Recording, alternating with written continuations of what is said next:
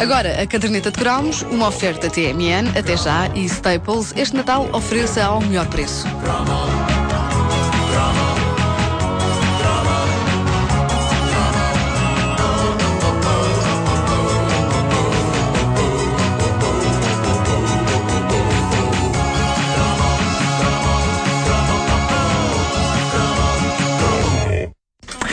Eu sei que a caderneta de cromos é uma rubrica sobre os anos 70 e 80, por vezes saltitando até aos anos 90, mas antes de entrar no cromo de hoje, eu tinha de desabafar convosco. Eu ontem no meu Facebook pus fotografias da montra de uma loja onde passei e que tinha roupa interior sexy para o homem. E isto obviamente que me interessa. Uh, eu, eu, eu, eu, quero Tu parecer sexy. quero parecer sexy para a minha mulher. Um, e e uma, das, uma das peças era uma cueca preta que tinha, não vou fazer mais suspense, tinha uma cabeça fofinha de coelho à frente e uma cauda fofinha de coelho atrás. Como se, o, como se um homem tivesse sido atravessado pelvicamente por um coelho. E estivesse a parte de trás atrás e a cabeça a sair pela frente. A cabeça de coelho não era realista, porque isso seria assustador. Era uma cabeça cómica de coelho, até tinha um lacinho. E eu gostava de perceber, junto das nossas ouvintes, em que medida é que isto é sexy, se é possível um homem envergar uma cueca que tem uma cabeça de coelho à frente e uma cauda atrás, vestindo as calças por cima, ah, e se. Quando chega a altura de tirar a cabeça do coelho e a cauda, que, tira, que saem, porque tem velcro, Sim. não é? Rac, rac. Ah, se de facto ah, as senhoras que nos ouvem acham que se um homem estivesse à frente delas com uma cueca preta, com uma cabeça de coelho à frente e uma cauda atrás, e o homem tirasse as duas assim ao mesmo tempo, tipo, ras, elas diriam, uhul! Salta! Olha, eu já era tenho- isso, eu, já- eu, gosta- eu- eu gostava que me respondessem a essa questão. Eu já dei a minha opinião aqui de microfone des- desligado, mas agora digo no ar: não faças isso. Isso não, Pois. é- isso não tem nada de sexy, a sério, eu não acho isso nada. Aliás, no que respeita à vossa roupa interior, eu acho que o mais simples é o melhor, porque homens assim com adereços, cabecinhas de coelhinho, rabinhos de coelhinho. É, Opa, não, opa, não, opa, não. É, mas eu tinha que desabafar isto e tinha que nós perguntar isto e. assim e- de ok, ok, ok. Eh, os anos 70 e 80 foram eh, tempos gloriosos para a agricultura, eh, na televisão e na De rádio. cuecas para a agricultura. Nuno Marco, que grande passagem, sim, sim. É fácil, tudo, tudo acontece neste espaço. Ahm, é, ma- mas eram é, tempos muito intensos e muito gloriosos para a agricultura na televisão e na rádio, porque havia muita coisa. Havia a TV Rural com o engenheiro Sousa Veloso, já falámos aqui dele noutro cromo. Havia anúncios de produtos para combater o míldio e o ídio. Ah, e de manhã na rádio, se não me engano era na Antena 1, havia o Diário Rural. Lembras-te disso? Era um, era um programa Lembro, histórico sim. Criou algumas instituições. Uma delas era o Picnicão, o clássico Picnicão do Diário Rural, Sim. que era organizado em várias zonas do país e que juntava um sem fim de ouvintes que, ainda ao sol mal nascer, já estavam de ouvido na telefonia. E a outra instituição do Diário Rural era o lendário Senhor Messias. Não me perguntem quem era exatamente o Senhor Messias, de certo há ouvintes nossos que devem saber melhor e que podem explicar, mas era uma pessoa mítica que estava em todos os diários rurais a comentar. O mítico Senhor Messias. E perguntam vocês, mas tu ouvias o Diário Rural? E eu respondo, sim. Porque eu achava que tinha um agricultor cá dentro. Eu era muito volátil. Numa noite vi Oscar Face e achava que Sim, tinha um barão da droga dentro tudo, de mim. Tu eras tudo, homem. E que era isso que eu queria ser quando fosse grande. No outro, eu vi uma emissão do Diário Rural na rádio de manhã cedo e decidia: não, afinal, não quero ser um barão da droga, quero ser um agricultor. Vestias umas jardineiras, agarravas na pá, não era? E lá ia eu, e lá ia eu. Ah, era difícil ser agricultor em Benfica. Ah, e, e como se não bastasse todas estas coisas, se voltássemos à televisão, depois da rádio, ainda havia mais uma coisa notável feita a pensar nas pessoas que trabalhavam a terra. Estava ali colado ao boletim meteorológico, a seguir ao telejornal, e era o Boletim Agrário. Ora, o Boletim Agrário era um micronoticiário sobre assuntos de relevância para os agricultores. Geralmente parecia filmado com uma câmara de vídeo daquelas mais baratas e era uma coisa maravilhosamente chata e nada apelativa, mas aí é que residia parte do seu charme. Era evidente o investimento das pessoas que faziam aquilo em ter a certeza de que aquilo tinha zero de sex appeal. E quando eu digo sex appeal, não quer dizer que o boletim agrário tivesse de ter camponesas esbeltas a apresentar aquilo deitadas em fardos de palha. É sex appeal no sentido de ser uma coisa que tivesse uma certa pinta, mas não tinha. Era um momento de programação destemido de tão cinzento que era. Embora naquela altura não houvesse o stress das audiências, portanto, as pessoas que faziam o boletim agrário podiam dar-se ao luxo de ser maçadoras porque nós não tínhamos muito mais longe para onde ir em termos de zapping, só para o segundo canal, mas que possivelmente a essa hora estava a dar aqueles institucionais uh, do género combate a doença dos pezinhos. Uh, eu acredito que hoje o boletim agrário teria de facto de ser apresentado por camponesas deitadas em fardos ou por camponeses envergando cuecas com um coelho à frente e atrás. sim, sim. Uh, eu, eu, epá, eu tenho um diretor de programas voraz dentro de mim. Uh, Ponham-me um canal de televisão nas mãos e vejam-me on fire. Essa é a ideia. Sim. Mas agora vamos ouvir um genuíno boletim agrário uh, dos anos 80.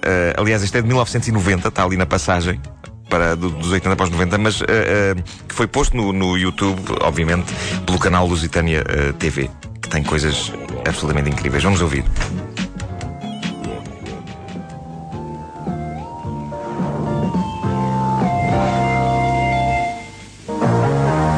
Eu adoro as músicas. Neste momento há um ecrã a dizer brucelose. A brucelose é uma doença grave provocada por um micróbio do género Brucella. Cuidado, porque esta doença é facilmente transmissível ao homem e aos outros animais. As pessoas apanham a doença frequentemente pelo contacto com animais doentes ou com produtos de origem animal. O sangue, as fezes e a urina, os fetos e as secundinas Isto era hora de jantar. são fontes de contágio. O leite e os seus derivados, se consumidos crus e provenientes de animais doentes, são também fontes de contaminação. A febre de Malta é uma doença prolongada e de difícil cura. Pode incapacitar e mesmo causar a morte. Isso é incrível, mas o mais incrível aqui era a maneira como o boletim agrário estava montado, as imagens que eles encontraram para corresponder ao que este senhor estava a dizer na narração. Porque boa parte do tempo nós vemos ovelhas e vacas e animais a serem ordenhados, o normal, não é? Mas sem dúvida que a minha correspondência preferida entre voz e imagem é quando ele diz é uma doença de difícil de, é uma doença de difícil cura. Pode incapacitar e causar a morte. Eles dizem isto enquanto mostram um senhor de idade a descer de um autocarro da Carris agarrado a uma bengala. Coitado. Sem fazer a mínima ideia de que está a ser filmado. E claramente, aquele senhor não tem brucelose. É um senhor de idade. E eu imagino o senhor em casa pacatamente a jantar e de repente ali está ele e a sua bengala com o senhor a dizer a brucelose é uma doença de difícil cura que pode incapacitar. Pá, eu imagino o senhor Oh mulher! que susto. Parece que tem brucelose! que queijo é que tu me deste a comer, mulher? Um, eu, na verdade, eu achava estranho estar todo curvado e ter uma bengala, uma vez que eu tenho só 27 anos. Um, hoje a agricultura está mais arredada da televisão. Eu acho que está na altura de dizer às pessoas das estações de televisão que, pelo menos eu, não me importava nada com o boletim agrário. Havia algo de reconfortante na transmissão desse micro-noticiário sobre agricultura. Era sinal de que tínhamos agricultura e que podíamos contar com bifes e legumes para nos alimentar. A verdade é que Wanda, se fores ao site da RTP, um dos programas que continua lá listado na lista de programas Sim. é precisamente o Boletim Agrário.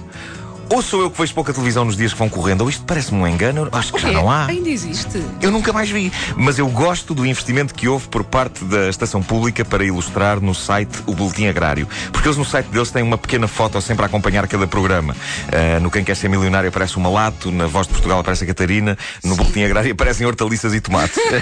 é maravilhoso.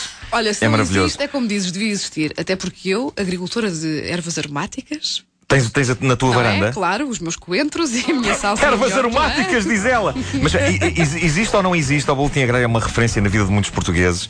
E só antes de terminarmos muito rapidamente, eu descobri, por exemplo, que há uma, uma banda punk, os R12, que gravaram recentemente um disco que dá pelo nome de Boletim Agrário. Não posso, em homenagem. Não posso. E que tem uma canção chamada Punk Agricultor.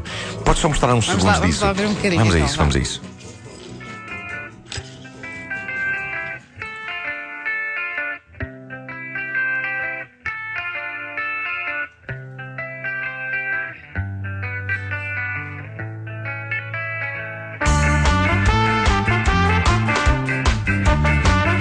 Pronto, chega que não temos tempo para mais. Acreditem, é uma música que fala sobre agricultura. Mas tem, letra, não. é? Eles cantam, Sim, não é? Deixa mas lá, vou pôr um bocadinho mais para a frente. Tivessem feito uma, uma introdução mais pequena. Olha bem. Olha.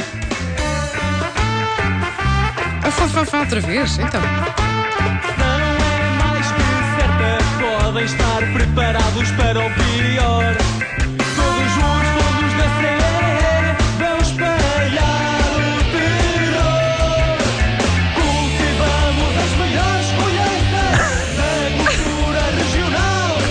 Bravo!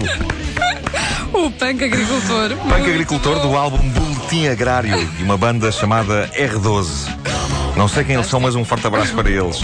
Ah, acho que se impunha de facto uma homenagem da, da música a, a essa instituição da televisão portuguesa. A caderneta de cromos é uma oferta TMN até já e Staples este Natal ofereça ao melhor preço. Amanhã, dois anos da caderneta de cromos, eu estou a perguntar no Facebook da caderneta de cromos a experiência dos ouvintes com a caderneta de cromos. Em que medida é que esta rubrica fez alguma coisa pelas vidas deles? Eu sei que houve uma vez um casamento temático da caderneta de cromos, o que eu achei, Ah, é o que eu achei incrível. Giro. Fala, tem lá os- falem-nos das os vossas. bonequinhos ou não? Ah, n- não? não, Era não, era engraçado Não, aqueles bonequinhos Já não me da- lembro se tinham feito um, um bolo de noiva com os, com os bonecos. Os bonequinhos da, do, do jogo da Glória, por exemplo, Ah, e, sim, e- sim, e sim. que agora vão sair em PVC também. é? Brevemente, para o ano. Muito bem. Olha, não sei se sabes, eu- aliás, é uma informação que te vai dar todo o jeito. Tu nunca tinhas pensado nisso, de certeza. A caderneta de cromos é Sagitário. É o signo. Ah, o que é que isso quer dizer? Não sei. Não, Não faço a mínima ideia. Ok. agora, porque Já o meu pai ver, também faz amanhã, é só por isso que eu sei.